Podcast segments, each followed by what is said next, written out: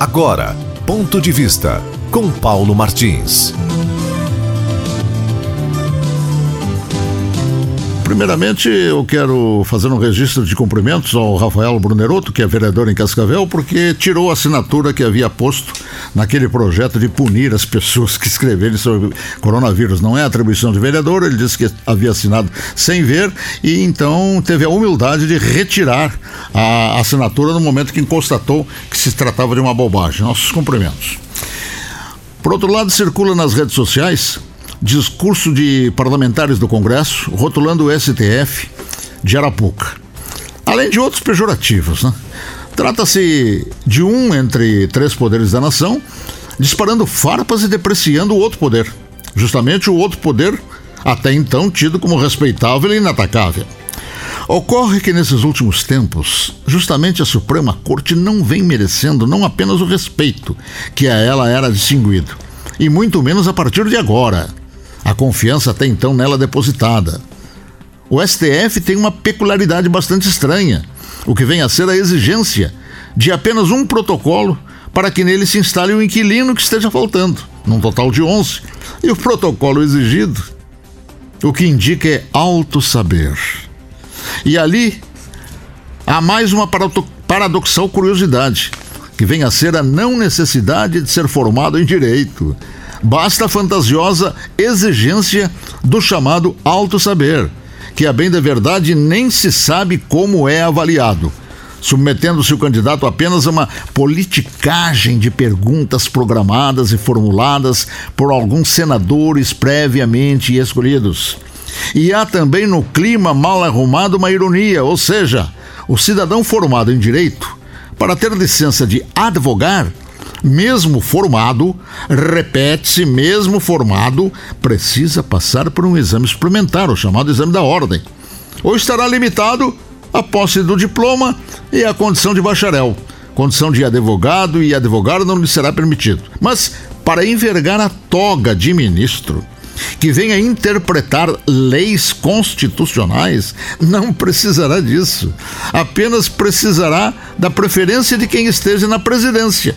E mesmo que esse na presidência tenha gritantes limitações culturais, quem sabe sabendo distinguir a letra O, porque a letra O é redondinha. Será ele o único a decidir pela vaga, vejam vocês.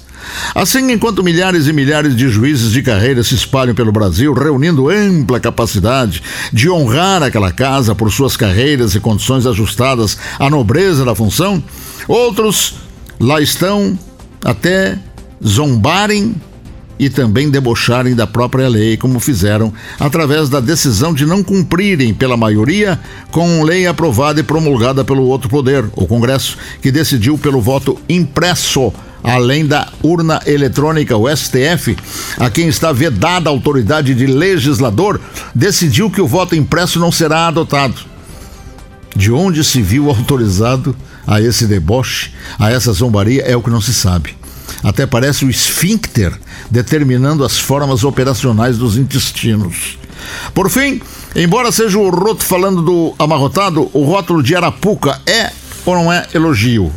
Afora isso, Outras gritantes ocorrências vêm se somando, provocadas por integrantes do STF, criticadas por vários segmentos da sociedade brasileira.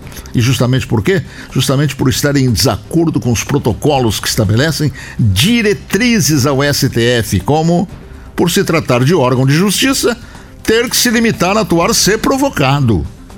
Não é o que tem ocorrido por ali sendo que os mais chocantes episódios contra essa norma foi produzida por Alexandre de Moraes, sem falar inclusive no Gilmar Mendes, né? Pelo Alexandre de Moraes que determinou invasões de residências invioláveis até então, prisões sem justificativas jurídicas a ampará-las, né? É, sem que contra esses atos que atropelam a própria lei que teria o STF zelar, levante-se o Senado da República a quem cabe julgar aqueles que são chamados de ministros. É, cabe julgar, mas nada faz. Talvez com receio de alguma represália, o que se constituiria, se ocorresse em alguma circunstância, em aberração maior contra a lei, a ordem, a moral e a dialética jurídica. Houve interferência até na presidência da República, em outro poder, vejam vocês. E concluindo, convenhamos, não apenas Alexandre de Moraes é o responsável pelos escárnios que produziu. Seus pares o são tanto quanto ele, pois a não reação lá dentro, entre eles, em nome da lei, implica em também servir a esta sarcástica vergonha. Ponto de vista com Paulo Martins.